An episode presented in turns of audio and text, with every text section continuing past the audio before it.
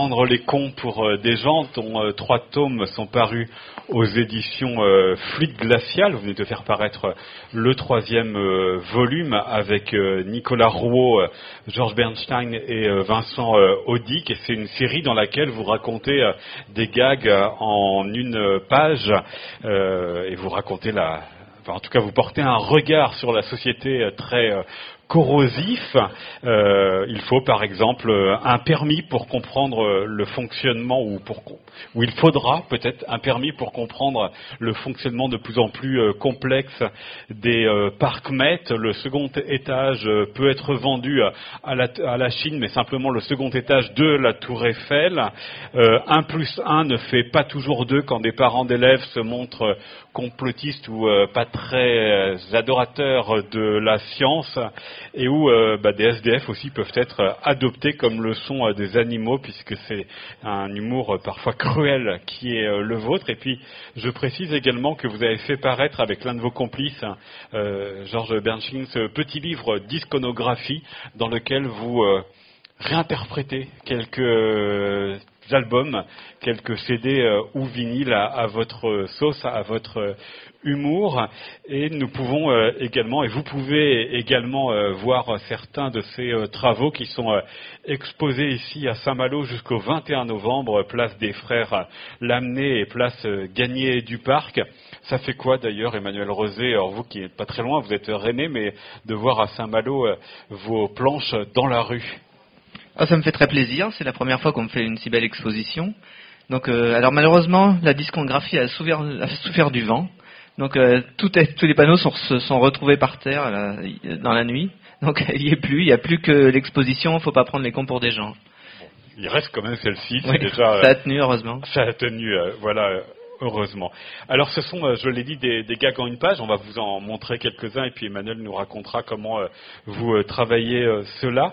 Des gags qui naissent comment? Qui naissent d'une idée, de ce que vous pouvez voir dans la société ou d'une envie graphique, puisqu'on va voir aussi que ce sont des dessins très élaborés que, qui sont les vôtres bah, C'est assez rarement d'une envie graphique. Au départ, c'est plutôt de... C'est toutes mes bêtes noires, tout ce que j'aime pas, ce qui me dérange. Euh, ça peut très bien être des choses que je lis dans l'actualité, euh, que des amis me, des amis vont me raconter des choses qu'ils ont vécues, ou alors c'est des choses que j'observe moi-même. Chacun peut observer des gens dans la rue qui font la manche. Donc voilà, ça, part d'une réaction que j'ai, de quelque chose qui me dérange. Et puis après, j'essaie de trouver la manière d'en parler. Donc euh, je, prends une situation souvent et je la mets dans un autre contexte. Et puis j'essaie les différents contextes. Et à un moment, quand on prend une situation, qu'on la met dans un autre contexte, une situation dérangeante, euh, qui soit injuste, soit absurde, ben, le contexte nouveau fait ressortir et rejaillir l'absurdité de cette situation. Et c'est ça que je cherche. Voilà. Donc à la fois l'absurde, le décalage, et en même temps quelque chose.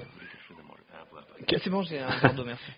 À la fois euh, quelque chose d'absurde et à la fois quelque chose en réaction par rapport à ce qui se passe. C'est-à-dire qu'il y a une double fonction finalement de, de vos gags, faire rire et puis aussi euh, agir ou en tous les cas réagir à quelque chose qui vous horrifie dans l'actualité, dans notre C'est ça, voilà. À chaque fois, j'essaie vraiment de travailler sur, j'essaie de, euh, comment dire, de revenir au point, euh, trouver vraiment exactement ce qui est dérangeant fondamentalement, de, arriver à, tout enlever euh, les à côté, le contexte, et vraiment travailler sur ce qui est le, le fondement même de, de ce qui me dérange. Alors, vous et d'autres, puisque ces albums, euh, en tout cas une partie des gags, vous les avez euh, réalisés ou co-scénarisés avec d'autres. Euh, c'était Nicolas Bouot pour les deux premiers tomes et le troisième, vous êtes adjoint les services de deux autres donc scénaristes. Hein, je vous ai cité tout à l'heure Georges Bernstein et Vincent Audic. Pourquoi c'est important pour vous, mais parfois, parce que ce n'est pas le cas pour toutes les planches, de travailler à plusieurs? Et comment se passe ce travail à plusieurs?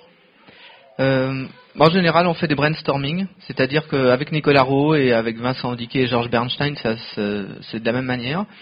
Euh, je propose un sujet souvent, et puis euh, on balance des idées. Et moi, j'ai des grands cahiers dans lesquels je note toutes les idées.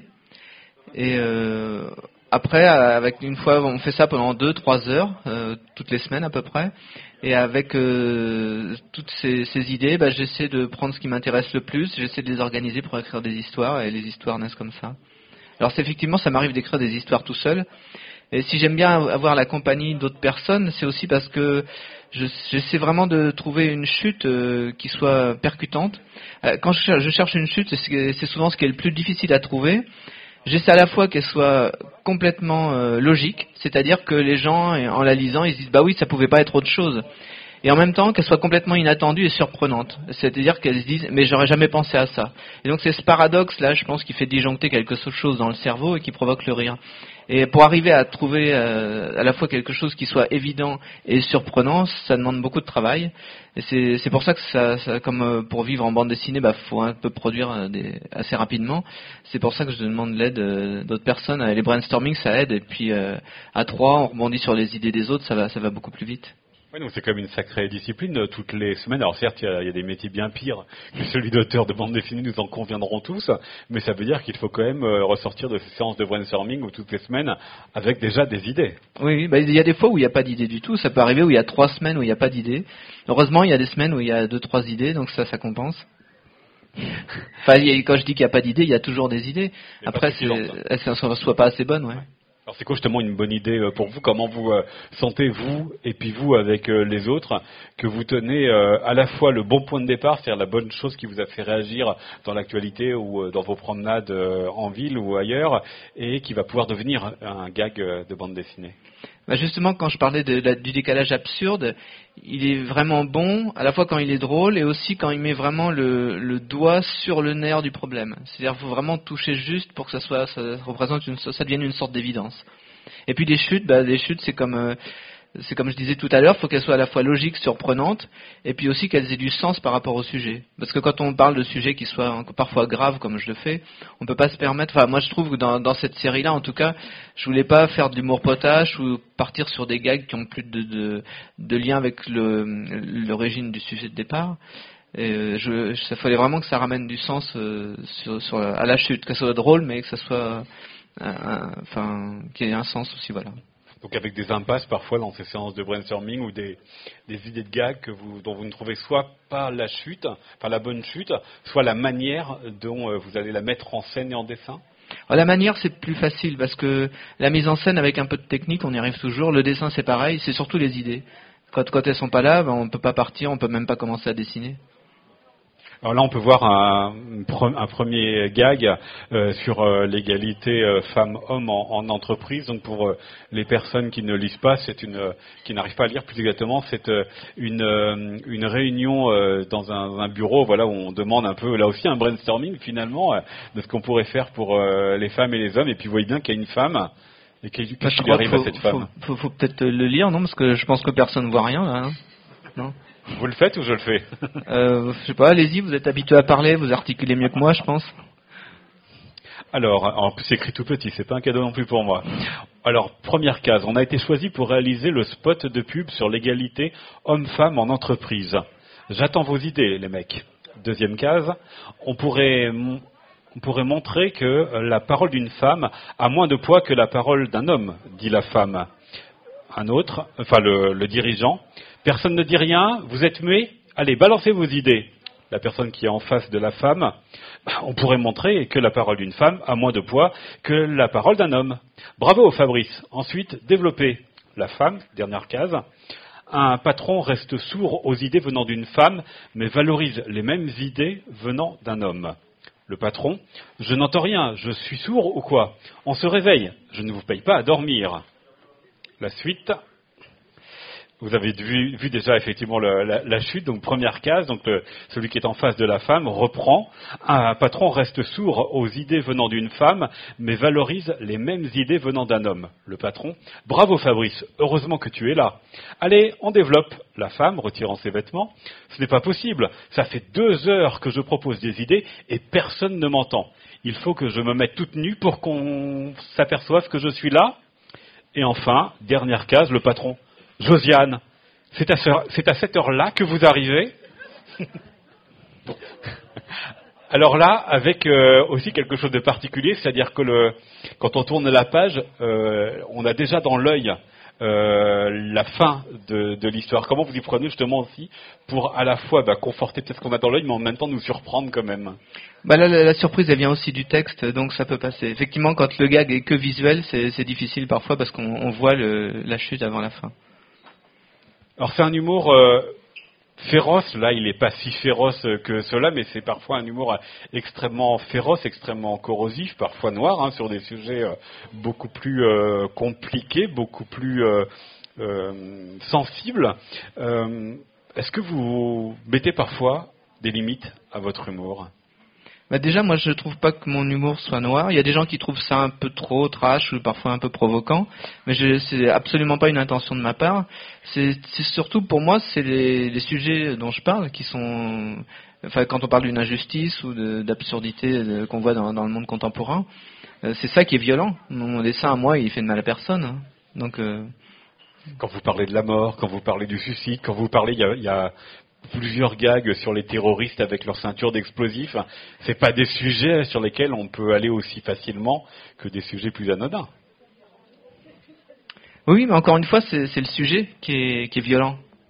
Moi, j'ai, enfin voilà, je... effectivement, c'est pas des sujets anodins non plus. je, ne sais pas si j'ai répondu à la question. Vous répondez comme comme vous l'entendez, mais est-ce que là, il y a alors, le mot est peut-être un peu fort, mais des précautions, en tous les cas, des euh, peut-être un brainstorming un peu plus long. Ah non, non, jamais. En fait, euh, à partir du moment où je, comme je disais tout à l'heure, j'essaie vraiment de mettre le, doigt exactement sur ce qui me dérange pour essayer de comprendre.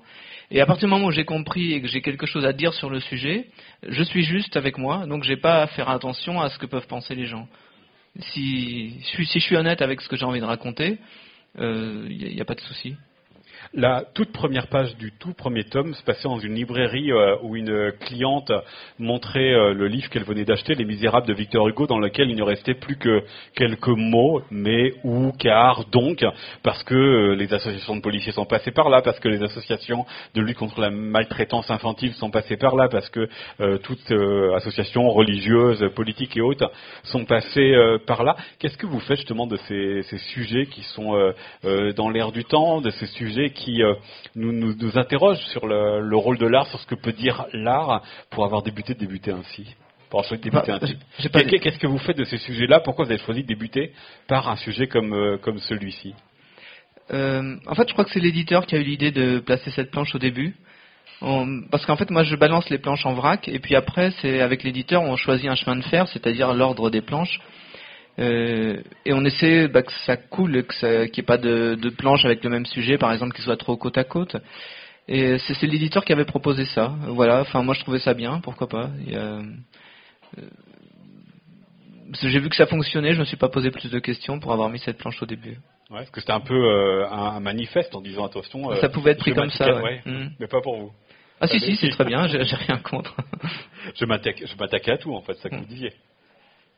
Ouais, ça, ça, on peut le voir comme ça. C'est. Euh, mais des sujets euh, parce qu'il y a des sujets graves et des sujets légers, il y a des sujets euh, euh, qui sont euh, plus clivants, il y a beaucoup aussi des questions de, racisme, donc des, sujets qui sont à la fois parfois très traités dans l'humour ou que l'humour n'ose pas traiter. Comment vous, vous, procédez justement Parce qu'il peut y avoir aussi des, comme sur cette première image, des associations, des gens qui vous disent non, vous ne devriez pas parce que vous n'avez pas le droit, parce que le sujet est sensible ou parce que vous n'êtes pas comme ceux qui sont discriminés. Qu'est-ce que vous faites de tout cela? Bah, comme je disais tout à l'heure, à partir du moment où j'ai l'impression que ce que j'ai à dire est juste, je ne me pose pas la question de savoir ce que vont en penser euh, un tel ou un tel. Alors, je vous propose une autre euh, image. Euh, alors ici, c'est l'intelligence artificielle. Tout le jeu, c'est de condamner quelqu'un qui n'a pas commis un meurtre et puis euh, d'aller jusqu'au bout euh, de cette logique-là, un peu comme dans le film Minority Report. Est-ce que vous dessinez, est-ce que vous mettez en scène, Emmanuel Rosé, le monde tel que vous le sentez devenir Est-ce que le mettre en, humour cela, ça vous permet de mieux vivre le monde? Bah Là, c'est ça, oui. C'est même déjà en, cours, parce que dans, aux États-Unis en Allemagne, je crois qu'il y a des, caméras qui surveillent les gens, et puis il y en a qui sont fichés parce qu'ils sont déjà passés en prison. Et quand euh, l'intelligence artificielle analyse que tel type est allé voir tel autre, ils se sont rencontrés, ils, traînent dans tel quartier, euh, l'intelligence artificielle calcule qu'il y a des chances qu'il fasse un mauvais coup. Donc à ce moment-là, la police va le voir en disant on vous surveille. C'est assez horrible. ouais. Mais il y, a pas mal d'histoires euh, comme ça où finalement on se projette un peu dans un futur euh, tel qu'il pourrait être et ce que l'on pourrait craindre qu'il soit. Il y a vraiment ce rôle-là euh, de, se défouler, d'évacuer les peurs par le dessin, par l'humour. Oui, il y a de ça, oui aussi, oui. Après là, bon, c'est pas encore Minority Report parce que les gens étaient condamnés dans si je me souviens bien dans Minority Report avant d'avoir fait quoi que ce soit. Alors que là, ils sont pas condamnés, on les prévient. C'est quand même tant que ça reste dans la prévention, il y a Effectivement, on a aussi euh, voilà une, une, mère de famille qui raconte que son enfant fait euh, comme les joueurs de football dans les albums Panini. Bah, son enfant fait la collection des images sur les paquets de tabac montrant euh, toutes les toutes les maladies. Un gars comme ça, comment il vous est venu? Parce qu'on sent dans l'interlocutrice de cette mère quand même qu'il y a un étonnement malgré tout ou une gêne. bah, je crois que c'est en voyant les paquets de cigarettes avec à chaque fois des images différentes. Euh, je me suis dit qu'on aurait pu les collectionner. Ça m'a fait penser aux images Panini quand j'étais petit. Je crois que c'est venu comme ça. Par association d'idées Ouais. Dans le premier tome, il y avait des façons différentes de procéder. Des fois, il y avait des, des manières qui n'étaient pas forcément de regarder quelque chose qui me dérangeait. Enfin, il, s'est fait un peu euh, à l'arrache. J'avais très peu de temps et donc euh, tout, ce qui venait était est arrivé dans l'album, alors que la construction des deuxièmes et des troisièmes était plus plus réfléchie et plus vraiment volontairement axé sur la satire. La manière dont vous usez l'humour n'est pas la même. C'est ça, ouais. On, vous le voit un peu. Enfin, je sais pas si vous l'avez senti dans le tome 1. Il est un peu différent des tomes 2 et 3. Oui, absolument. Alors, un mot dont on a, enfin, qui a fait l'actualité ces derniers mois, c'est celui euh, de télétravail que vous avez peut-être euh, connu. Qu'est-ce que vous faites de ce mot-là, vous? Ah bah, vous l'avez là, très bien. Bah, on va le lire, comme ça, ça, on on peut pas agrandir si on voit les. Non, mais non, pas... mais j'ai pas noté la page. Et celui-là, il est dans le tome 2 euh, à la fin. Merveilleux. Alors, le tome 2, le voilà.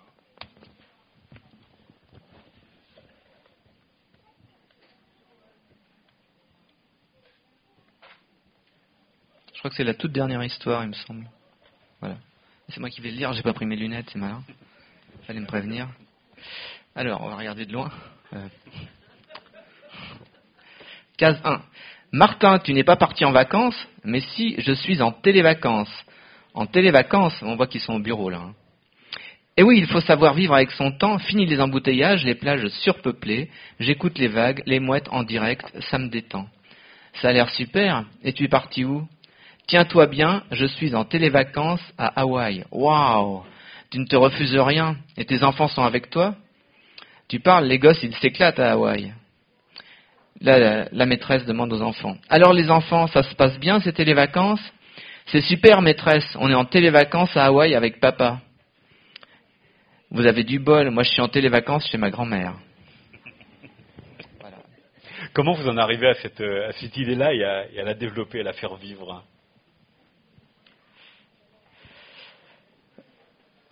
C'est difficile de savoir d'où viennent les idées comme ça. Euh, je peux prendre un autre exemple? Oui, oui. Sinon, autre euh, fait qui a été dans l'actualité, euh, les violences autour des manifestations et les violences policières, ce qui donne chez vous, eh bien, ce qui arrive, c'est-à-dire c'est une manifestation de retraités et la manière dont la police a répondu, et le déambulateur devient est vendu dans une armurerie. Ah, je peux lire si vous voulez. Elle se trouver par là. Mais que s'est-il passé ici? Il y a eu un attentat terroriste? Non, ce sont des CRS qui ont chargé une manifestation de retraités. Quelle horreur, ce ne sont quand même pas nos collègues qui ont tué tous ces gens. Les retraités étaient menaçants, les CRS ont été obligés de charger. Mais enfin, les retraités ne sont pas dangereux. Pas tous, mais une minorité d'entre eux s'est radicalisée. Notre travail est de protéger la population, pas d'agresser des vieillards en déambulateur. Tu savais que le déambulateur est classé maintenant comme arme de deuxième catégorie? S'il vous plaît, je voudrais un déambulateur. Oh la grand-mère, vous avez un permis pour ça? Voilà. Comment une idée comme celle-ci, par exemple, euh, par rapport à voilà, c'est un clin d'œil aussi, un renversement de ce qu'il y a dans l'actualité. Ah oui, là c'est clairement inspiré par ce qui s'est passé euh, il y a peu de temps avec euh, les manifestations des gilets jaunes, parce que bah, il y a eu tellement de personnes qui ont perdu un œil, on se dit que ça au bout d'un moment, il y, a personne qui est puni quoi. C'est ça peut arriver dans dans quand euh, je sais pas, il y a une bousculade, qu'un CRS tire de travers et puis euh, blesse quelqu'un. Mais là, quand euh, il y a systématiquement, je crois qu'il y a eu 17 personnes qui ont perdu un œil, sans compter ceux qui se sont fait tirer dans la tête, sans compter les balles qui, ont, qui sont passées en hauteur et qui se sont perdues, alors que c'est censé être des appareils, enfin des, des, tirs de balles, les trucs, je sais pas comment ça s'appelle, les flashballs. lanceurs de LBD, lanceurs ouais, de LBD, ouais. Hein. c'est, on ne doit pas tirer au, niveau du visage, on doit vraiment tirer au niveau de la ceinture. Donc ça, paraît étrange. Et puis les, CRS doivent porter aussi des numéros pour qu'on puisse les reconnaître parce qu'ils sont casqués quand il y a une bavure. Alors que là, ils n'avaient pas leur numéro souvent. Donc euh, il y a vraiment une sorte de volonté ou d'impunité qui se passe. Donc c'est ça qui me donne envie d'écrire une histoire comme ça. Mais comment on en arrive justement à renverser, à faire en sorte que ce soit euh, des, retraités euh, qui, qui sont les victimes et qu'un ambulateur s'achète dans une armerie avec un permis d'armes? Bah, C'est-à-dire qu'on commence par un sujet. Il y, a, aussi une vieille dame qui avait été bousculée, je crois, dans une manifestation à Nice, il me semble. Et euh, petit à petit, on cherche des prétextes aux policiers de la mauvaise foi ou de même de ce que peut dire le gouvernement. Et puis parce que je crois qu'Emmanuel Macron avait dit euh, quand on est euh, retraité, on va pas dans une manifestation, quelque chose comme ça. Donc euh, ça veut dire qu'on peut pas manifester pour ses retraites, grosso modo. Donc c'est même essayer de faire peur aux gens, et vous dire si voulez-vous pas vous prendre des coups, faites pas chier, quoi. C'est ce que ça veut dire de manière vulgaire. Donc d'ailleurs il y a une histoire où il y a, des films d'horreur pour réalisés avec des policiers hein, dans une autre histoire qui, qui parle un peu de ça aussi. Voilà, bah, petit à petit, on fait dériver les choses et puis euh, bah, on essaie plein d'idées et puis on, tombe sur les, déambulateurs qui s'achètent dans une armerie et comment ça vient, ça on ne sait pas. Alors il y a euh, quand même des thématiques qui sont euh, récurrentes dans ces trois albums, qui sont assez fortes. Je vous propose d'en explorer quelques-unes ensemble. Vous êtes un homme d'argent, Emmanuel Rosé, ou en tous les cas, l'argent est très présent dans les, dans les albums, mais plutôt par son absence, par le manque, ce qui peut donner que finalement euh, tous les tous les postes de, soignants, de médecins euh, n'existent plus. Ce sont les malades eux-mêmes qui vont euh, s'opérer et se soigner entre eux. Pourquoi l'argent vous inspire autant? Je ne sais pas si je parle tant d'argent que ça. En fait, les, trois sujets qui me qui sont vraiment récurrents dans l'album, c'est surtout les, les sans-abri, alors, il y a, à chaque fois, il y a plusieurs histoires sur les sans-abri, parce que je comprends pas que dans une société qui doit être euh, relativement évoluée comme la nôtre, on puisse encore laisser des gens mourir de faim et de froid dans la rue, ça, ça me sidère. Et ben, depuis que je suis gamin, j'ai connu plein de présidents de la République et ça, ça continue. Comme je comprends pas pourquoi, c'est hallucinant. Et puis il y a aussi des, deux sujets qui me tiennent à cœur particulièrement qui sont euh, l'éducation et puis la santé. Voilà, donc ça aussi, c'est des sujets qu'on retrouve dans les trois albums. Avec le monde du travail aussi, qui est souvent raconté de manière euh, très cruelle. Euh, c'est ça, ouais. Bah, oui, tout ce qui, tout le, capitalisme outrancier, qui est aussi quelque chose qui me dérange beaucoup. Donc toutes ces, toutes ces absurdités ou ces iniquités, j'essaie de les traduire. Et puis, en l'école, vous l'avez dit, l'éducation est très présente, mais une éducation où tout s'achète, les diplômes s'achètent et où les classes sont de plus en plus grandes. Vous imaginez même euh, qu'on donne euh, dans le Stade de France rempli euh, un cours de sciences naturelles et puis vous imaginez mmh. comment le professeur doit être comme un, spectacle devant cette scène. Pourquoi l'éducation est aussi effectivement présente, mais là aussi racontée de, en creux, racontée soit par le fait que certains élèves achètent leur diplôme et donc ne, ne soient plus éduqués et une poubelle intelligente devient plus intelligente qu'un élève, soit par euh, le contexte où euh, les professeurs euh, se retrouvent avec de moins en moins de moyens, voire sont complètement effacés. Excusez-moi, j'ai pas, pas capté. Pourquoi, pourquoi, pourquoi, ça vous intéresse autant Pourquoi c'est aussi présent chez vous? Eh ben, L'éducation, c'est absolument essentiel parce que c'est les enfants qui feront le monde de demain. Et si on veut que le monde de demain soit intelligent et civilisé, ben, il faut créer des individus intelligents et civilisés, c'est tout. Et pourtant, c'est pas ce que vous montrez, c'est l'inverse que vous montrez. Je, montre ce qui pourrait arriver, donc pour, pour qu'on ne le fasse pas.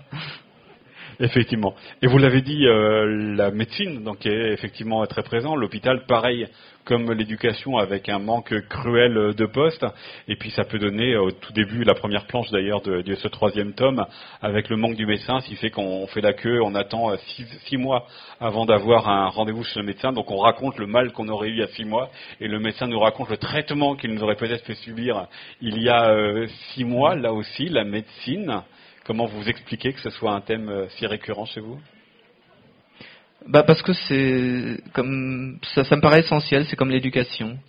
C'est tout, comment dire, euh, tout ce qui est essentiel à, pouvoir, pour, enfin, pour faire qu'un individu puisse se développer et les moyens de se, d'évoluer tout seul et puis d'être bien. Il faut être en bonne santé, avoir de quoi manger, c'est pour ça, de se loger, être en sécurité, et puis à recevoir une éducation. Enfin, c'est vraiment la base. Est-ce que ça veut dire alors que vous avez une manière de penser les gags pour euh, tous les publics, en fait, pour que tout le monde s'y retrouve? Vous ne faites pas des gags spécifiques à certaines catégories de la population? Ah non, je pense pas. Après, euh, quand euh, je parle des manifestations, par exemple, j'ai pas voulu parler des gilets jaunes parce que c'est une manifestation. On ne sait pas si ça va durer. Peut-être qu'après ils vont changer de nom. Donc j'ai pas envie que ça reste figé à un moment particulier. J'ai envie de parler des violences policières en général. Donc ça s'adresse à n'importe quelle manifestation. Parce qu'il y a la volonté à la fois de s'emparer de l'actualité, mais de ne pas coller à, l'actualité. C'est ça pour vous euh, un, bon gag tel que vous, vous le concevez? C'est plutôt des sujets de fond plutôt que de l'actualité directe. Alors, on vous propose un nouveau euh, gag qui concerne la, la, médecine et la nourriture. C'est bien dans le tome 2, celui-là, voilà. Alors docteur, vous avez une bronchite. Comme traitement, c'est simple, mangez du poulet. Du poulet? Oui, mais uniquement des poulets issus d'élevages intensifs. Et pourquoi? Avec tous les antibiotiques qu'on leur injecte, vous serez rétabli très vite. Parfait, merci docteur. Bonjour, je voudrais un poulet, s'il vous plaît. Voici mon ordonnance. Tout de suite, monsieur. Attention, c'est à prendre en dehors des repas. Voilà. Voilà, donc ça c'est effectivement une, une, illustration de la manière, euh, enfin des dérives hein, aussi euh, de notre monde qui, euh, qui vous intéresse et en même temps c'est aussi quelque chose, voilà, que, que, tout le monde tout le monde sait en fait. Mmh, bien sûr, oui. Et donc le, le, troisième thème que vous avez, dont vous avez parlé, c'est effectivement la question des, des SDF. Alors effectivement qu'on trouve de manière très très présente dans vos albums. Je reviens quand même malgré tout sur ma question de tout à l'heure sur les, précautions. Euh, faire rire avec les SDF ou faire rire euh, des SDF, hein, est-ce que c'est complexe pour vous? Bah Encore une fois, je dirais, euh, à partir du moment où on a quelque chose à raconter qui est, qui est humaniste, et même si on le dit de manière satirique ou en, faisant rire, ça peut passer. Parce que il est évident que là, je ris pas des SDF, je ris plutôt du comportement des gens vis-à-vis des SDF. Pour vous, du coup, c'est l'intention qui vous sauve? C'est ça, oui. Vous nous faites vivre cette double planche D'accord. S'il vous plaît? Alors, elle est en deux pages. Dites donc, vous pourriez aller mourir ailleurs que devant ma maison, vous, ça ne fait pas propre. J'en suis le premier désolé, monsieur. Eh bien, allez plutôt mourir chez vous, je n'ai pas de chez moi, je suis bien obligé de mourir chez les autres. Mais c'est pas vrai, il faut tout faire soi-même. Ah là là, jusqu'au bout vous aurez été assisté, vous. Voilà, devant la maison du voisin, vous pourrez mourir en paix. Vous n'êtes pas bien là? On fera aller, merci beaucoup. Voilà une bonne chose de faite. Mais il a fait des petits. Qu'est-ce que vous foutez devant chez moi, vous? C'est votre voisin qui nous a déposés là. Dites donc, vous ne manquez pas de culot, vous jetez vos SDF devant ma maison. Je ne pensais pas que ça gênerait. Ramassez-les immédiatement. Mais ils ne sont pas plus à moi qu'à vous. Eh voisin, vous avez oublié votre SDF devant chez moi. Mais je n'en veux pas, c'est injuste. Pourquoi serais-je le seul à posséder des SDF Il n'a pas tort, on ne peut pas indéfiniment, se refiler nos SDF entre voisins. Mais où va-t-on les mettre? Hmm, J'ai une idée, mais j'aurais besoin d'aide. On est ravi de vous donner un coup de main. C'est de bon cœur. La solidarité, c'est important. C'est beau ce que vous dites. Et le lendemain matin, mais bordel de merde, qui est-ce qui a encore déposé des SDF devant ma tante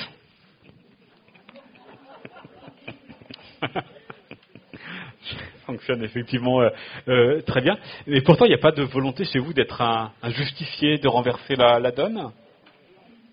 Si, quand même euh, Non, de toute façon, je sais pas si je dis ça. Euh. Après, c'est de la satire, donc on, on, reproche quand même des choses. Euh, peut-être un Zoro avec un masque de clown, on va dire. Alors, euh, Alors il y a aussi le, racisme qui est euh, assez présent avec les, les conséquences euh, plus immédiates. Il y a ça aussi qui est très présent finalement euh, dans vos albums et dans votre manière de manipuler l'humour, c'est le, lien entre le langage, être raciste, c'est pas la même chose qu'être raciste et voir des conséquences tout de suite dans sa famille, comme ici un enfant qui est renvoyé, qui est envoyé ailleurs parce que bah, les, mots d'un enfant ils sont juste pas compris, ils ne font pas partie de la langue des adultes. Donc ce rapprochement, euh, tout de suite, ça a des conséquences très tragiques et des conséquences très brutales et euh, je lis la dernière page. Gilles et Marie-Cécile viennent d'avoir un bébé. Agueux, agueux, agaga, ça doit être ça, baouin, voilà. Mon Dieu, Marie-Cécile, notre bébé ne parle pas un traître mot de français. Que voulez-vous dire? Les gens qui ne parlent pas français sont en situation irrégulière. Il va falloir le dénoncer à la préfecture. Vous avez raison, Gilles. Notre devoir de français est de veiller à ce qu'il soit expulsé du territoire. Adieu, petit bébé. Sois heureux près des tiens. Il y a marqué Air Africa sur l'avion. Deux mois plus tard, chez de riches industriels. Je ne peux pas avoir d'enfant, mais nous avons enfin pu adopter un petit noir. Quel bonheur. Et en plus, il est blanc. Voilà, ça c'était dans un extrait du, euh, du premier tome. Donc ça fait quand même trois tomes que vous euh, proposez des, euh, des, des, des, gags comme ça. Est-ce que l'inspiration est toujours aussi euh, fertile ou est-ce que bah, après avoir déjà euh, raconté un grand nombre de choses, parfois vous pouvez vous trouver un peu, un peu sec? On verra parce que j'avais jamais fait de série avant celle-là. Mais de toute façon, il n'y a jamais eu d'inspiration qui venait comme ça. c'est la série d'humour qui était la plus difficile à réaliser que j'ai faite. Donc ça vient toujours très difficilement. Mais ça évolue pas, ça, ça reste stable. Parce que euh, les gags naissent du brainstorming et ne naissent pas forcément avant, c'est ça il faut vraiment se faire l'effort de se mettre en condition pour trouver des gags. C'est ça. Avant, moi, je, fais beaucoup d'humour absurde et parfois, il y a des, on, on, se balade dans la rue, on voit une situation et pof, il y a une idée qui nous tombe dessus et puis je m'amuse à la réadapter, je la, glisse dans une série. Mais là, comme je fais des choses et que je parle de choses extrêmement précises, comme je disais tout à l'heure, j'essaie quand il y a quelque chose qui me dérange, j'essaie vraiment de toucher le nerf, le nerf du problème et que le gag porte là-dessus pour bien qu'on comprenne de quoi, je parle. Il ne s'agit pas juste de faire un gag avec un SDF, il faut que ça parle de quelque chose.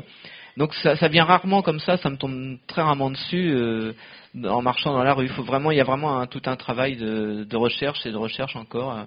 Il y, a, il y, a, des gags qui sont venus, j'ai mis six mois avant de trouver la chute parfois. Ah oui, enfin, ça arrive qu'il y en ait qui se fassent en, en écrivant en une heure, quoi. Et ça, quand ça, c'est génial quand ça arrive.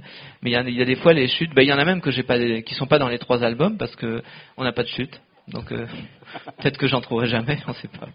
Mais ceux qui viennent en une heure, ça veut dire qu'ils viennent quand même en une heure. C'est-à-dire qu'il n'y a pas tout de suite une situation, ne crée pas immédiatement pour vous euh, et l'idée de gag et la manière dont vous allez la raconter. Il faut quand même une phase d'effort, une phase de réflexion pour euh, pouvoir la construire. Non, en général, une fois que j'ai le déroulé et l'idée, la mise en place après se fait assez rapidement. La mise en place et le dessin, c'est pas comme je disais tout à l'heure, euh, ça fait euh, bah, plus de 20 ans que je fais de la bande dessinée, je commence à avoir un peu de technique. Et avec la technique, il y a des dessins qui sont toujours plus réussis que d'autres, des mises en forme qui sont toujours plus réussies, mais on arrive toujours à quelque chose. Alors que si vraiment j'ai pas d'idée de gag, bah, je peux rien faire. Voilà. Alors, ce sont des albums qui sont parus chez Fluide Glacial et donc des histoires qui, avant les albums, paraissent dans le magazine euh, Fluide Glacial. Comment vous vous servez de, de cela alors qui impose justement peut-être ce rythme de fournir régulièrement des histoires? Parce que ça peut être un, je sais pas, un lieu de laboratoire d'expérimentation, soit graphique, soit narratif pour euh, des histoires. Ouais, c'est très bien que ça paraisse dans le magazine. Parce qu'une fois que les histoires sont publiées, on les regarde avec un œil différent. Et donc des fois, ça m'arrive de changer des choses, de refaire des dessins pour l'album, ou de changer des textes, euh, des choses comme ça. Des fois seulement? Des fois, pas des fois, bah, quand je vois rien à changer, je laisse comme ça. Euh, il y a une conversation aussi qui peut se faire avec les, lecteurs, qui peuvent du coup aussi avoir des, un retour sur la, une histoire qui va provoquer un changement? Ça peut arriver aussi. Ouais. En fait, j'ai beaucoup de lecteurs en fait. Euh, j'ai euh, ma compagne déjà qui est ma première lectrice. Après les gens de Fluide Glacial. Et puis bah, il y a des amis qui sont aussi auteurs de bande dessinée. Souvent, quand j'ai des doutes, j'en mets entre les planches.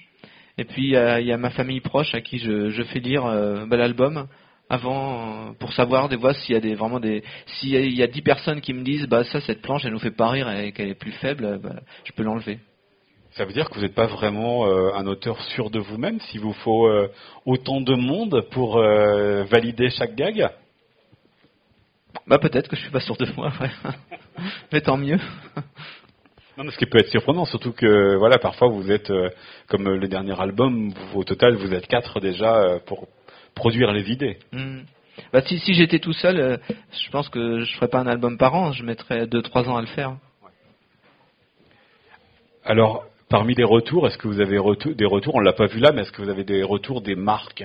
Parce que beaucoup de vos gags utilisent des marques euh, qui sont euh, connues, puisque la société de consommation est pour vous euh, aussi une grande source d'inspiration. Bah en fait, je change en général les noms des marques. Mm. donc Amazon, ça devient Amazon, des choses comme ça, donc il n'y a pas de problème. On reconnaît un peu le logo quand même. Ouais. Mais à partir du moment où je pense que je change le nom, je pense qu'il n'y a, a, pas de souci à avoir. Pourquoi cette volonté là aussi de coller au, réel, de faire en sorte de, voilà, c'est des petits décalages, mais on reconnaît les marques dont il s'agit, les chaînes de supermarchés, les chaînes d'internet ou autres? Bah, ça permet, ça fait, c'est pas particulièrement pour, euh, bah, si on revient sur Amazon, pour parler d'Amazon, mais c'est que ça permet d'éviter de raconter ce que c'est, parce que Amazon tout le monde connaît. Donc euh, j'ai pas à dire euh, si je lui donnais un nom complètement inventé, je serais obligé de prendre une case en plus pour expliquer de, quoi il s'agit et puis ça, alourdirait les choses. Effectivement, je vous propose euh, une autre image. Alors parce qu'on a parlé des SDF, mais de l'autre côté il y a les gens les plus fortunés qui aussi, les pauvres, peuvent être victimes de manifestations. Alors, les manifestants s'en sont pris au signe extérieur de richesse. Ils ont brûlé toutes les autos de luxe du quartier. Mais regarde, notre Ferrari est intacte. Quelle horreur Tu crois qu'elle ne fait pas assez riche? Que vont penser les voisins en voyant ma Ferrari intacte Que je suis un prolo? On va être la risée du quartier. Les Dupont de Moncourt se sont même fait brûler leurs deux autos. Quel crâneur Je savais que tu aurais dû acheter celle avec l'aileron. C'est tout de suite plus tape à l'œil. Parce que tu crois qu'ils y connaissent quelque chose en Ferrari, les prolétaires? Arriérette gauchiste, ça veut faire la révolution et c'est pas foutu de mettre le feu à une bagnole, on peut compter sur personne. Va me chercher une boîte d'allumettes, ils vont voir ce qu'ils vont voir. Viens voir, la maison des Martins est en feu. Ne regarde pas, ils n'attendent que ça. Alors vous avez effectivement plusieurs euh, gags qui vont euh, concerner les, puissants. Euh, le monde de l'argent, on a même fait un gag euh, dans un palais ministériel ou peut-être même à, à, l'Élysée. Est-ce que vous les traitez de la même manière que les autres histoires, et notamment les histoires de, SDF On voit bien qu'effectivement l'humour n'est pas le même, mais aussi l'impact, euh, la manière dont euh, nous, lecteurs, on peut être en empathie ou non avec les personnages n'est pas non plus la même. Ah, il me semble que je traite tout de la même manière, oui. Ouais. Même dans l'intention pour vous? Bah, comme je disais, il faut avoir, enfin, j'essaie d'avoir quelque chose à raconter sur le sujet. Et après, euh, oui, tout, euh, toujours essayer de trouver ce décalage absurde qui va mettre en évidence euh, ce, que, ce que je cherche à raconter. Et puis après, bah, essayer de resurprendre une nouvelle fois avec la chute. Alors je vois qu'on s'intéresse, qu'on ne l'a pas encore fait depuis le, début, euh, à, votre dessin qui est assez euh, remarquable. Vous le voyez avec un, grand souci euh, du détail. Et puis c'est un dessin extrêmement plein, ce qui est, ce qui est pas forcément très fréquent dans la bande dessinée d'humour où il y a pas mal de, blanches des, fois dans les dans les cases. On va assez vite. Vous, c'est un regard qui qui, s'arrête. Vous arrêtez le regard justement parce qu'il y a plein de choses à, à voir. Quelle fonction vous accordez au, au dessin pour des gags? Et on l'a vu quand on, vous avez lu certains textes, bah, la parole se suffit parfois elle-même. Le dessin, il m'intéresse. Euh, il est détaillé parce que je voudrais vraiment que hum, les, gens, dès qu'ils le voient, comprennent le contexte où on se trouve et qu'il n'y ait même pas une, demi-seconde d'hésitation pour que ça soit vraiment qu'on rentre dans le texte tout de suite. Et une fois que parce que comme il s'agit de dériver à partir d'un contexte, il faut que le contexte de départ soit vraiment bien posé. Donc c'est pour ça que le dessin est très précis. Et puis, euh, et puis aussi le, fait que dans ce qu'on peut dire du dessin, c'est qu'il y a par exemple ici il y a trois cases qui sont identiques. Euh, au départ, j'avais commencé à faire bah, un peu comme ici un, premier plan. J'avais un plan moyen, un gros plan. je variais plus les plans. Et en fait, c'est pareil, on s'attardait trop sur euh, les changements de dessin qui n'étaient pas utiles. Et euh, c'est beaucoup plus efficace parce qu'au bout d'un moment, on fait, euh, on fait plus attention au dessin, les trois cases, on lit juste les textes et ça, ça donne, ça accélère le rythme. Et c'est, un peu comme Louis de Funès quand il envoie une bonne rafale de, de, mots, quoi. C'est, très rapide et bien cadencé. Voilà. Le dessin dans votre travail, il arrive à quel moment? Puisqu'il y a déjà donc l'histoire euh, euh, par, le, par le langage, mais le langage du dessin, lui, il vient à quel moment? Il vient tout à la fin, à chaque fois. Bah, je, veux vraiment être sûr que qu'on ait trouvé la chute et que tout soit parfait pour euh, faire le dessin. Parce que comme je disais tout à l'heure, il y a, y a, des gags qui ont pas, on n'a pas trouvé la chute et ça dure depuis plus de six mois ou un an des fois. Donc euh, si je vais pas commencer à faire le dessin, si je peux pas trouver la chute, ça serait du temps de perdu. Effectivement, dans, l'efficacité. Et puis vous l'avez vu, euh, et on le voit sur cette planche, euh, souvent il y a la dernière case ou le dernier strip qui est très différent dans le décor, dans le lieu, dans le temps aussi parfois. Comment vous l'envisagez justement cette chute lointaine qui vient apporter le contrepoint à l'ensemble de la page? Ben, ça arrive que parfois que ce soit le même contexte et que la, chute se déroule dans le contexte euh, du début de l'histoire. Mais je trouve euh, plus intéressant de partir sur un sujet, de le faire dériver, et après d'arriver, de se placer ailleurs et de voir les implications qu'a eu le début de l'histoire dans un autre endroit. Ça, ça ramène, c'est plus facile de trouver euh, une chute plus efficace. Donc souvent les chutes, on change de contexte. Mais sauf que on l'a déjà dans l'œil quand on commence l'histoire, hein, ce que je disais euh, euh, tout à l'heure, comment vous faites pour parfois euh, fausser ce que le lecteur pourrait imaginer bah, je, je sais pas. C'est vrai que des fois, on, le lecteur peut descendre et voir la case, mais là, il n'a pas le dialogue. Ouais, donc, est-ce que ça repose quand même essentiellement sur le dialogue là? Après, il y a des chutes qui sont visuelles, bah ça, on. On l'a vu sur la première image avec la femme qui est toute nue à la fin. Oui, même si on n'a pas la réponse. ouais. Mais, mais parfois, c'est vrai que des chutes visuelles, bah, c'est dommage que, que l'œil fait un tour de la page et il peut glisser dessus euh, avant. Comment vous le travaillez euh, ce dessin, donc qui est extrêmement détaillé et dans le troisième tome, il est presque parfois proche de, de, de la photographie. Il y a des lieux qu'on pourrait euh, reconnaître, notamment de, de, Rennes. Qu'est-ce que vous utilisez comme technique et comment vous construisez ah, Il y a des lieux de Rennes dans le troisième tome? On suppose, peut-être. Ah, je crois pas, non. Non, Ça, il me semble pas, je réfléchis, mais. Un bout de tabord, peut-être. Non, par contre, euh, il y a des, endroits de Rennes, effectivement, euh, là-dedans. Ouais. Parce que, effectivement, je, je, je, vais me balader pour avoir des exemples de portes. De, je voulais quelque chose qui fasse assez riche, donc euh, tout ça, par exemple, ça vient d'une vraie maison qui est à Rennes. Et je, je, je, me balade, je les prends en photo, et après, je m'en sers dans mes dessins.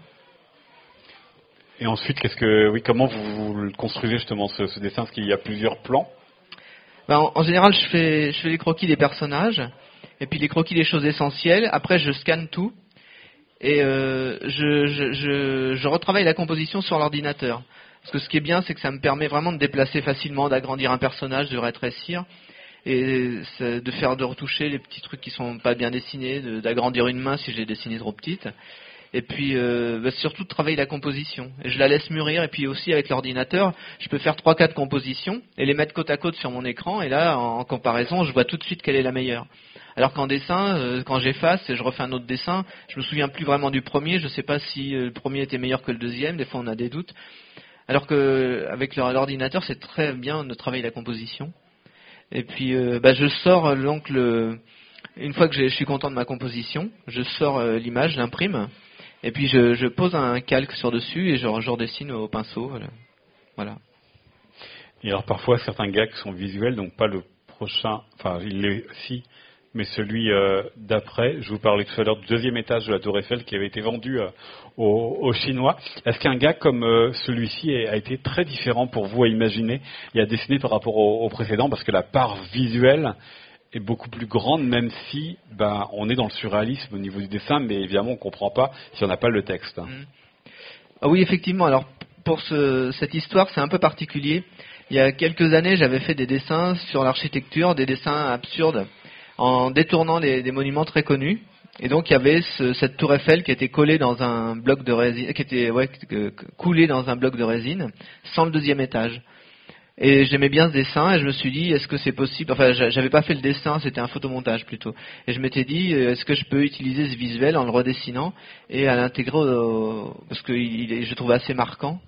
Et j'ai imaginé effectivement que bah, ça pouvait être les Chinois qui avaient envie de racheter, comme ils rachètent euh, des vignobles ou des choses comme ça, ils avaient, envie, ils avaient envie de racheter juste le deuxième étage de la Tour Eiffel.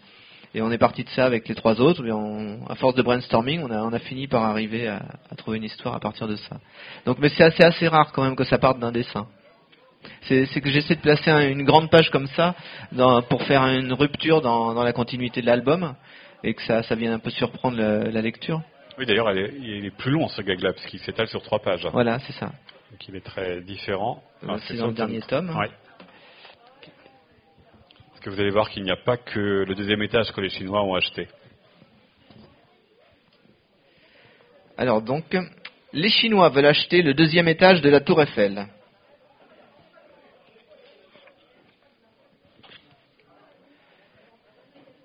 Mais l'étage du haut va s'effondrer non, car il propose de coller l'ensemble dans un immense bloc de résine afin que le troisième étage reste en place. Et pourquoi uniquement le deuxième étage? Parce qu'il y, a un restaurant. Il désire importer à Pékin tous les hauts lieux de la gastronomie française. On ne va quand même pas vendre un morceau de la tour Eiffel, c'est scandaleux. Au prix qu'il propose, on ne peut pas refuser. C'est une honte, on ne va pas laisser faire ça. Vous n'avez pas le choix. Et pourquoi? La démocratie à la française a été rachetée par les Chinois. Vous n'avez plus votre mot à dire. C'est ce qu'on va voir. Créons une délégation pour intervenir auprès du président de la République. Bonne idée. Où est le président? Il doit inaugurer aujourd'hui le début des travaux sur la tour Eiffel. En route, on se retrouve à l'inauguration. Mince, les Chinois ont aussi racheté le président. Voilà, à nouveau avec ce, décalage dans le temps, et donc graphiquement ça, fait autre chose, mais je reviens quand même sur ma question de tout à l'heure, sur des dessins très détaillés, parce qu'on voit il y a une abondance euh, de, détails, or euh, le contexte, vous disiez que c'était à cause de ça que vous travaillez comme ça, mais le, contexte, on aurait pu le saisir si vous aviez un dessin beaucoup plus euh, rapide. Ce goût du méticuleux, ce goût du détail, il vous vient d'où hein? Je sais pas, peut-être la la peur de ne pas en faire assez pour qu'on me dise que je suis un mauvais dessinateur, donc j'en rajoute 3 tonnes pour avoir l'air au moins qu'il y ait du boulot. Euh, mais en fait, ça, me paraît bien intéressant de des fois de faire des gags complètement absurdes et d'avoir un, dessin très très fouillé. Je ne sais pas pourquoi, à, part que évidemment ça pose vraiment le contexte de manière très évidente. Et ça, ça me paraît vraiment essentiel. Alors je ne je sais pas si je saurais dire pourquoi. un côté vraisemblable. C'est ça, ouais. Ouais, il y, y, a de ça, je crois, ouais il faut vraiment que ça, ça ait l'air, euh, ça ait l'air vrai. Si c'était dessiné avec des, avec une, enfin avec des personnages agronés, ça n'aurait pas le même impact, je pense. Mais ce qui rend du coup le, la lecture parfois des, des gags sur les SDF plus, plus sombre, plus inquiétant. effectivement, oui, je pense. Est-ce que vous avez à votre tour des questions à poser à Emmanuel Rosé? Il y a un monsieur qui Il y a un monsieur tout en oui. Alors on va vous apporter un micro. Il faut parler bien proche. Est-ce que vous auriez pu publier ça ailleurs que chez Fugue Glacial ou est-ce que c'est imposé comme une évidence? Euh, J'aurais pu, effectivement. Il y avait d'autres éditeurs qui étaient intéressés. Et il se fait que ça fait j'ai publié deux albums avant à Fluide Glacial. Et puis euh, je m'entends très très bien avec l'éditeur. Donc euh, c'est un plaisir de travailler avec toute l'équipe et j'avais pas envie du tout de changer. Une autre question? À tout à droite.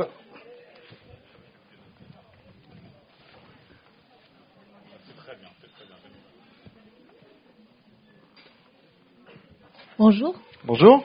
Euh, je voulais savoir, euh, par rapport aux thématiques que vous abordez du coup dans, euh, bah, dans les trois tomes, dans vos trois tomes de bande dessinée, étant donné que c'est des sujets pas nécessairement, comme vous disiez, d'actualité brûlante, mais d'actualité. Est-ce que par ailleurs vous êtes engagé ou vous avez été engagé dans des associations, par exemple les Restos du Cœur ou quoi qu'est-ce ou autre chose? Je crois pas, non. Après, ça, ça arrive des fois qu'on me demande de donner une planche euh, à des œuvres, des choses comme ça, ou de, ça m'est arrivé de le faire. Mais je crois que je suis quelqu'un d'assez, bah, disons, assez solitaire. Et je, préfère travailler tout seul, je pense. Le dessin est votre manière de vous engager. Euh, si on peut dire ça, ouais. Une autre question? Les dessinateurs de BD, c'est un peu tous des autistes.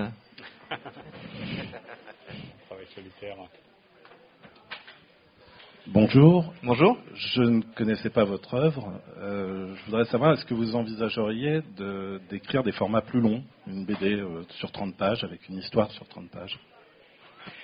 Euh, je sais pas, après j'ai j'ai écrit des scénarios plus longs, il y en a même qui sont en cours, mais j'ai toujours un, souci, c'est un, format qui me, convient, qui me convient moins bien.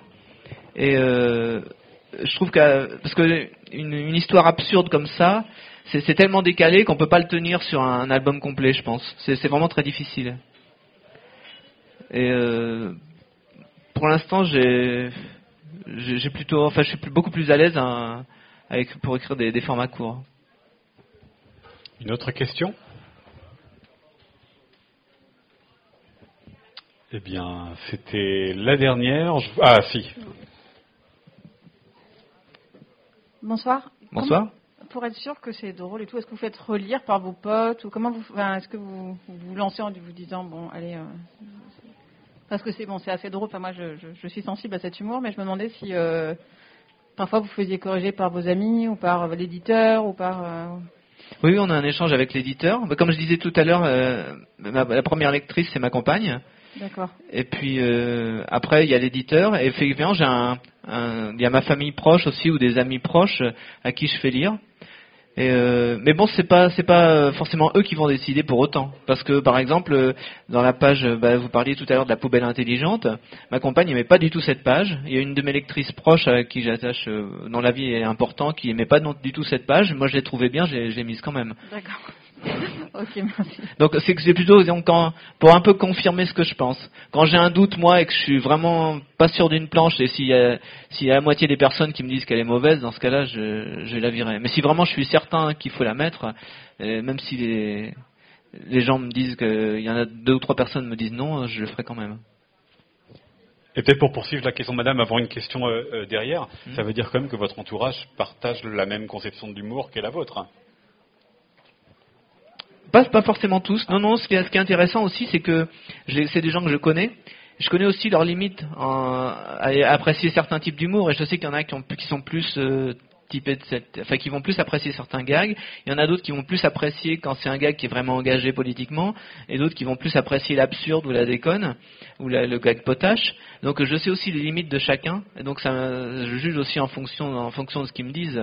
Je sais par exemple que le gag sur euh, qu'on a vu tout à l'heure sur le- le- les crimes prédictifs, euh, quelqu'un qui, qui l'aimait pas. Alors pour moi c'est un des meilleurs gags de- du tome 1 et pourtant il y a un, un ami ne l'aimait pas parce que lui il préfère les gags qui sont vraiment engagés. Or ça c'est quelque chose qui est pas très connu encore. Et voilà. Donc une, une autre question derrière? Oui, bonjour. Bonjour. Euh, par rapport à ce que vous disiez sur le fait qu'il y ait souvent des, des cases qui sont le même dessin euh, sur certains strips, Hmm. je repensais à des planches que j'avais découvertes dans Fluide Glacial justement euh, au sujet euh, sur comment faire une BD sur le cours de, de la BD. Et à ce moment-là, vous aviez dit que ça pouvait être un cas quand on a la flemme de le faire.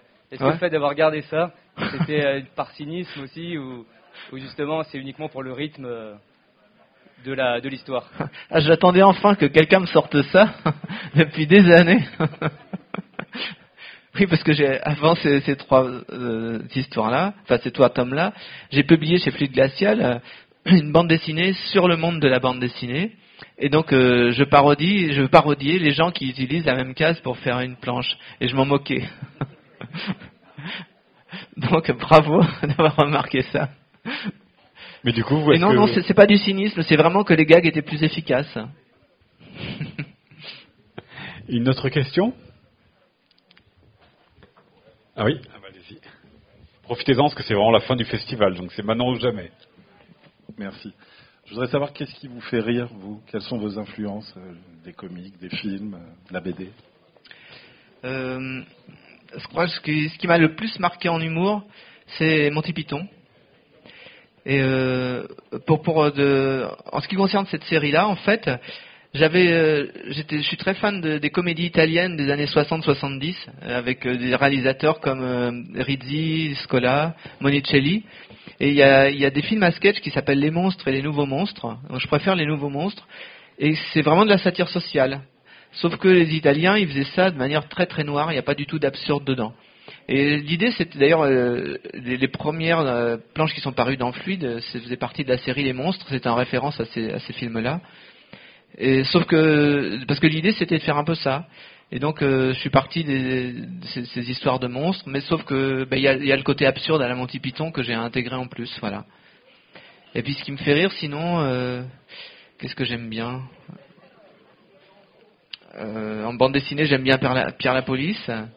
Il y a Beignet, Fab Caro, évidemment, que tout le monde connaît. Il y a Alexis aussi qui m'a beaucoup influencé. Euh, Alexis, c'est quelqu'un qui a travaillé dans un fluide glacial, qui est mort très jeune, malheureusement à 31 ans, je crois, et qui qui est peut-être pas très connu. Mais il m'a énormément marqué parce que c'est la première fois que je voyais un dessin très réaliste avec de l'humour absurde. Et ça, ça m'a tout de suite, euh, ça a tout de suite flashé chez moi. Donc c'est pour ça qu'on retrouve ce réalisme. Parce que faire de la BD avec, euh, faire, faire de l'humour avec euh, des personnages qui ont des têtes de BD d'humour, c'est presque dérangeant, c'est presque redondant. Et je- moi, je trouve ça, enfin, j'ai vraiment un, je trouve ça beaucoup plus intéressant de, de faire de la bande dessinée euh, d'humour avec des dessins qui sont pas humoristiques. Et ça, ça accentue le décalage absurde. Donc Alexis est quelqu'un qui m'a énormément marqué. Et puis Gossens aussi, voilà, bah, je parlais, euh, la découverte de Gossens, c'était vraiment quelque chose. C'est pareil, c'est un auteur à- qui, a, qui a eu le Grand Prix d'Angoulême, mais qui est pas très connu. Et puis qu'est-ce qu'il y a d'autre Euh, Ouais, y a-t-il un pilote dans l'avion quand j'étais ado qui a dû me marquer aussi? Une autre question? Eh bien, c'était vous qui aviez le, dernier mot, euh, monsieur, bravo à vous. Euh, je rappelle donc euh, les trois tomes de Faut pas prendre euh, les cons pour des gens aux éditions euh, Fluide Glacial. Et puis, euh, on n'a pas parlé, je suis désolé, peut-être un mot quand même sur euh, disconographie avec euh, Georges Bernstein, parce que là, euh, l'humour, enfin, le, le, le point de départ n'est pas le même puisque ce sont les albums que vous allez réinterpréter, vous allez donner une, une histoire. Comment est-ce qu'il est, il est né cet album? Bah, C'est Georges Bernstein. Alors c'est discographie. Discographie. oui. Ouais. Euh, c'est hum, Georges Bernstein qui est un, un auteur de flûte glacial qui est venu me trouver une fois et il, avait inventé une fausse pochette de disque. Voilà, c'était la lèpre à Élise. Et il m'a dit, pas, tu pourrais faire, tu pourrais pas faire quelque chose à partir de ça. Donc je lui ai fait une fausse pochette de disque. Et puis on a montré au rédac chef, il nous a dit, bah faites-en d'autres. Et finalement c'est passé petit à petit dans flûte glacial. Et puis au bout d'un moment, on, a eu- on avait plein de fausses pochettes de disques. Voilà, Babara, je crois. Oui. Euh, Barbara avec la tête de Babar. Et euh, voilà, et on a eu envie d'en faire un livre. D'autres euh, Mistral Gang, Gangnam. Voilà, eh bien merci beaucoup euh, Emmanuel Rosé. Je rappelle donc, euh, outre les albums, l'exposition jusqu'au 21 euh, novembre ici à Saint-Malo. Merci beaucoup euh, pour cette rencontre. Merci à vous tous. Merci à vous, merci aux organisateurs de ces rencontres. Hervé, je ne sais pas où il est, mais merci à lui. Et puis ben, bonne fin de festival à tous.